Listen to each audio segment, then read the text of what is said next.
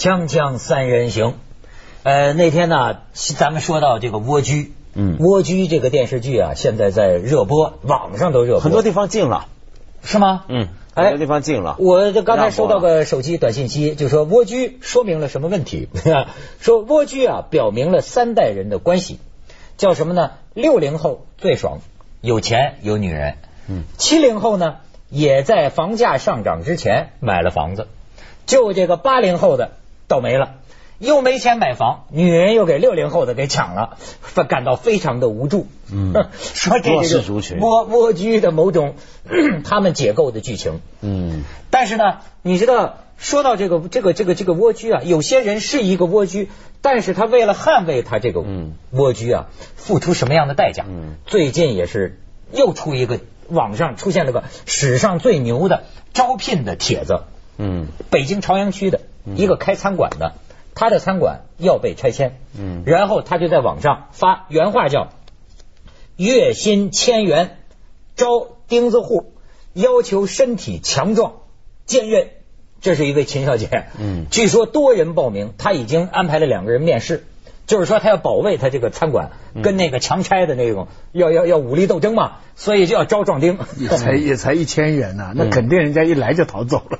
还一千元的，那不就跑堂的价钱吗？对，因为但是他的这个决心呢，你要知道是拿命来换的。你说这个，这是最近最近我觉得最大的这个事情，就是都在说的成都，没错，金牛区。嗯，成都金牛区一户这个呃房主吧，嗯，他呢是十多年前。在当当时还是个村儿呢，他那么在那儿呢，呃，就租地啊，用租地那种方式，反正中国就有乱七八糟的，他他他弄弄过来，人家盖了楼了，嗯，盖了楼了呢，现在说他是违章建筑，所以说呢，这个有关部门就去拆嘛，拆呢，这个人的前妻叫唐呃叫应该叫唐福珍，嗯。啊，成都金牛区居民唐福珍，嗯，自焚。你先看看这个照片，他们跟这个政府这个拆迁方面的这人对峙，就改房在人在与房共存亡，上面是五星红旗是吧？让我们的血肉铸成我们新的长城。你看，在家里亲戚就在楼楼顶上，我们有视频，你看看他当时自焚的情景。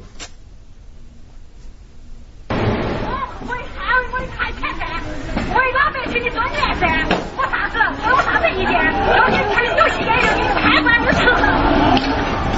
就是把这个汽油往身上倒。要跳下来一个床上的，这当然是好媳妇，是吧？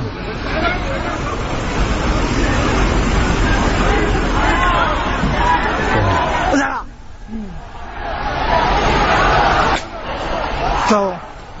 哦哦哦，走了。哦。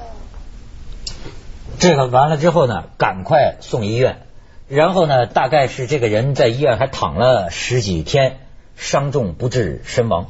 然后他那几个亲戚啊，或者跟他一块儿在抗争的，被执法人员呢，就说你这叫抓起来了，抓起来了，叫暴力抗暴力抗法，呃，违反呃妨碍公务。然后就说这个这个女的临死前想要见他的这个被关起来的这个亲人一面，不让见，都没让见。对，这个是啊，我觉得最可恶的地方在哪？就那些人说他们暴力抗法，说这个妨碍国家执法，但是首先呢，这个他们没有一个拆迁令，拆迁要有法院批文件的，他没有，他就这么去的。哎，我看到的报道还像还还他们还是呃有根有据的感觉。没有，但是之前呢，很多人已经分析过了，很多法律学者都分析过整件事，其实不是真的是有法律依据的这个拆迁。那么也就是说呢，很有可能呢，这些拆迁人员。他是去了，他说我来执法，就是执法，这是今天中国很常见的一个现象，就是说我说我执法，我就在执法。你甚至有的时候一些保安公司穿那个制服的，他来撵人走啊，怎么样，他都说他在执法。今天执法这个字眼啊，在中国已经变成一个很奇怪的字眼。就明明没有法律依据，你都可以说我在执法，你到底在执什么法？你看哈，我给你念一堆网友评论，所以说啊，就说是网上的言论胡胡说八道，其实也不是啊。我觉得人家说的都在理儿啊。这网友评论说什么呢？说这个呃，此前这肯定是赔偿方面人达不达达不成协议嘛。那这个网友评论就说，你也并没有说赔偿多少万，只说了人家要价要多少万。但凡过得去，谁愿意连命都不要？然后说这房子建了十几年了，当初建的时候为什么不说别人是违章建筑呢？那时候你又不拆，等到了用到这块地了，市政工程啊什么的，你用到这块地了，修路对啊，你说他违章，你就要拆别人的。之前还是先进工作者啊，还拿了奖状什么给他对纳税户。呃，然后呢，这个这个有关方面的解释，城叫金牛区什么城管执法局吧，他解释就是说。我们赔给他是按照他当时的这个建房成本，但人家网友说了，一九九六年我们这儿建房成本是每平米两百元，那你们都以一九九六年十几年前的房价去支付人家钱吗？你这说得过去吗？然后就是说，这个这个呃，如果说是违建，那怎么能呃建起来？你早干什么去了呢？等等，就包括就是说，这是胡昌明这个人呢，户主叫胡昌明。胡昌明的违法建筑建于一九九六年，当年的建筑成本包括装修在内，按最高标准也不会超过每平米一千元。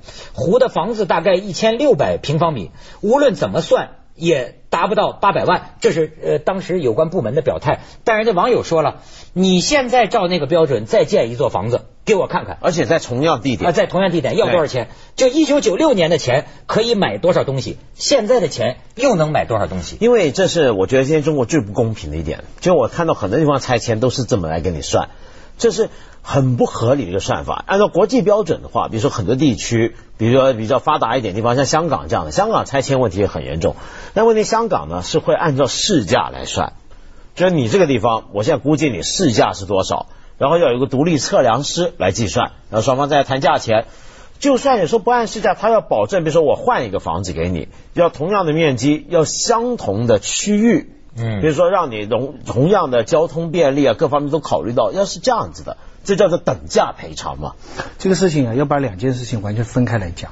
一件事情就是房子拆迁赔偿、司法行政的这些事情。嗯。第二件事情就是说，现在一个人死了。这种紧急事故他们是怎么处理的？我们先把后面那个先不讲哈，先讲前面那个。上海那个女孩子扔那个那个女的扔那个燃烧瓶哈，燃烧瓶那个事情，后来我看韩寒的博客上面说，那个建筑公司其实是有很多钱赔给当地的人的，嗯，而政府呢只给他们赔很少的钱，嗯。哦，原来政府呢是说这样，政府说这个地方当初是这个价钱，你现在涨价是因为我们要实行这个工程。这个地方涨价了，嗯，所以这个涨价的成本不应该归你。你这个问题是带普遍性的，这个东问题带有普遍性。我们假定说哈，这个带有普遍性的，比方说现在不要盖迪士尼来了，迪士尼了吗？那如果我们现在在测测量迪士尼这块地的时候，我们在旁边，比方说这一个平方是不两百，我们假假定说了是两百，但现在的问题是一直到盖迪士尼了，这个地方就变成两千了。你是按两百赔还是按两千赔？嗯，在这个地方就有一个很大，你要有个普遍的规矩。假定说你政府能够策划的好，你在迪士尼这个消息在这之前，你已经把这里全买下来了，你跟他们都签订协核定合同了，他们都答应你卖了，那么到时候他们要反悔，那是他们的错。但如果你没有谈好的，他们已经知道这个地方要盖东西了，他们当然要升到当时的市价情况。对，更主要的是你政府不能吃，你拿了私人的老板的钱，你已经建筑公司已经给了你这个钱了，你说这个利润应该归政府，你把它卡掉，所以这个这这件事情里边，这个是一个很大的错误，就是你是两面找，你已经拿了政府其实卖地给建筑公司已经拿了很多钱了，然后在拆迁那边要扣人家钱，因为扣了钱了以后，其实你是占了人家的便宜。所以呢，他就全力以赴，以这个这个行政警力来保护他的那个拆迁。哎，但是我就不明白了啊，这种违章不违章，我我我不懂。但是你即即便说是治安警力啊，那么我认为，我们假想另一种情况，当一个人自杀，就像说站在桥上、站在楼上，就自杀，你警察该怎么反应？对，这就是我们讲的后面九支消防队啊，然后下边那个气垫，然后这个谈判的那个谈判专家就来了。你肯定不能还往里冲啊！你这不是逼他死吗？这个就是我刚才讲的第二件事情了，那就是后面那个事情了。那后面那个事情实实际上怎么样？他前几个月已经去拆迁过了，嗯，结果他们到汽油，嗯，到了汽油以后，那拆迁的一看说哇，他要自焚了，他们就退了，嗯，那退了以后呢？你知道这个事情复杂在什么地方？你如果说他到期油，假定说好拆迁方式有一百个道理，我完全合法，我可以拆掉它，那你暴力抗法，那我现在为了拯救你的生命，我退了。那余下来，你的执法部门就要采取措施了，你就要上去拘留他、警告他或者怎么样，你就说不是你错就是我错啊。问题是，他退了以后，他没有任何措施。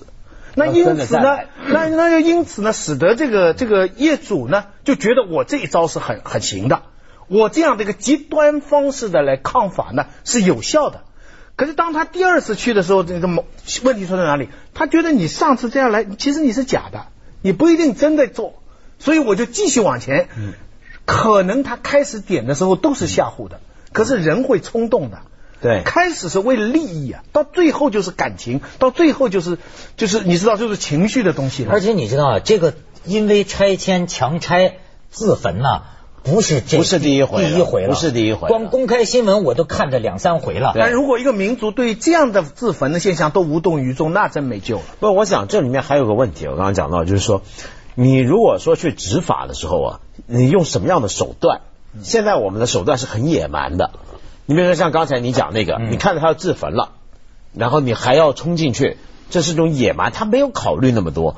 这种野蛮执法很常见，因为你要知道现在拆迁也变成一个产业嘛。嗯嗯嗯。就有时候不一定是政府执法部门去去逼迁，没错，有时候是聘请一些公司。嗯。现在很多这种拆迁公司的。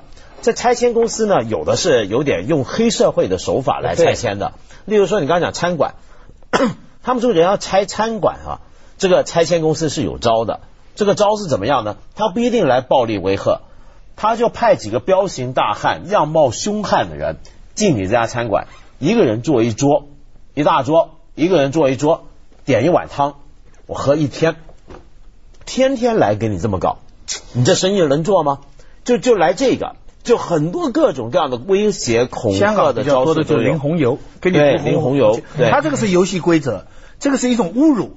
对，就是把红油。但我总觉得这些都是在这个事情走到最极端中间的那些这些缓冲过程。对，有这些缓冲过程，比方有淋红油，有人跑进来，这种都还是好。就像就怕像刚才那种情况，一下子就走到极端，嗯，要么停止，要么人家就烧死了。嗯，你看你这个整个冲突中间没有任何的缓解过程的，嗯，所以以至于现在这个事情变成了一个全民关注的问题了。而且一开始啊，还还有人这个写评论，就是我不知道代表什么方面的，说暴力抗法，是不是那个那个意思？这种人啊，就是用用拿拿拿这个生命来来来恐吓我们，嗯，怎么怎么着的？还有人说这种话。我们先去下广告，锵锵三人行，广告之后见。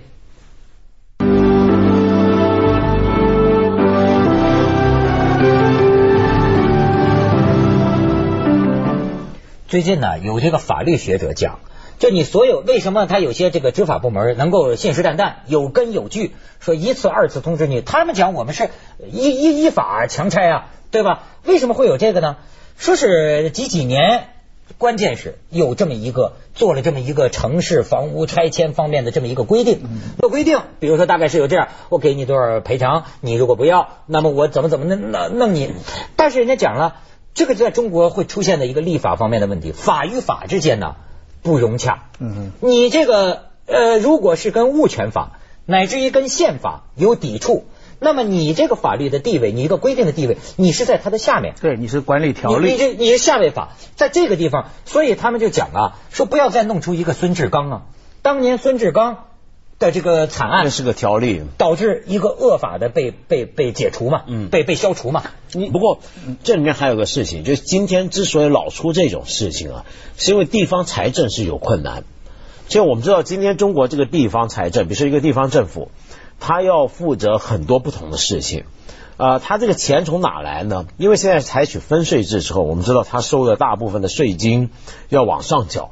所以现在呢，变成各个城市的各个地方政府，尤其区那一级最严重，它往往是要透过卖地来换取收入。这个所以对，所以政府拆迁在这里呢，不仅是商人的利益，也是政府的利益。没错，他总是要透过拆迁来挣钱。那么所以在这里面呢，就这个地产商的利益、开发商的利益跟政府利益是双结合的。所以双方地开发商呢就聘请这种私人的强拆公司，嗯，政府就都用这个执法力量，就往往形成这些很恶劣的这个这个局面了。然后呢，我就觉得这里面再搞下去是会出现什么情况？我前阵子听到一件事，我觉得特别好玩，就不知道哪一个城市说最近也有一一家人要被拆迁，那家人特别愤怒，也要去抗议。但你知道这家人是干嘛的吗？嗯，这家人那个那个老户主年纪也大了，他过去是规划局局长，他过去也就这拆迁人家的。哦，这个说明个什么现象啊？因为现在你看中国很多城市啊，有十几年楼就拆，就因为他这个需要太大，所以你这个楼你今天买了，今天我们楼价那么高。你花那么高楼价去买了，你别别安居乐业，别别想这个，别想什么七十年使用权。对，过几年就来动拆掉了，那可能性更大。这是某种程度。然后，而且是你今天拆人，迟早都拆你的。某某 某因果报应。某种程度上，这也是一个全球现象。美国有个动画片，就是一个发展商要拆一个老头的那个自己的房子，最后那老头怎么样？你看了那个电影没有？那个在美国，他搞了很多气球，房子就升空了。up 哦。他那个房子就飘飘飘到那个大自然那边去了，就是表现出那种这种反抗啊，对那个全球化的那个恐恐慌。你说这个美国呀，我倒可以给你看一张照片，也是美国的一个房子，最近呢被人挂上了一串彩球，嗯，纪念这个美国钉子户。你你可以看看，这是我们在一个博客上看到的一个故事，你看没有？最后这个商业规划就为了中间的这个小楼，为它而改。就生生的凹进一块儿，留着这房子上面挂的这个彩球。你知道这个房子的历史啊？这个两层小楼的历史有一百零八岁了。嗯，它这里边是个什么故事啊？住在里边的一个老太太，八十多岁的老太太。老太太这钉钉钉子户，中国都没这样的。就是人家这个开发商啊，都最后就是说几倍于市价的价钱，就是说一百万美元了，已已经比市价高几倍。给的钱，老太太的名名名名名言是什么呢？钱不是一切，我有感情，我住了四十多年，我不要这个钱，钱没什么意思，我就住在这儿。最后这个开发商啊，愣是没办法，愣是没办法，而且他都他这个房子一百零八年还不像咱们七十年，老太太就不搬，最后就为他这么凹进去一块儿。但是呢，这个开发商方面的一个经理，这个经理啊，还是对这个老太太还特别好。呃，到后来呢，在跟老太太不断谈判做工作当中啊，又给老太太送药，又给老太太买东西，帮她做饭，甚至在施工的时候跟那些工人说：“你们必须像对待自己外婆一样对待这个这个老太太。”人家人经理这个态度，结果这个老太太前些年过世了。过世之后，报纸上公布了这个老太太的遗嘱。这个孤身老太太把这套房子赠给这个项目经理，就是他对我太好了。而且它这个建筑又变成非常特别的了。锵锵三人行，广告之后见。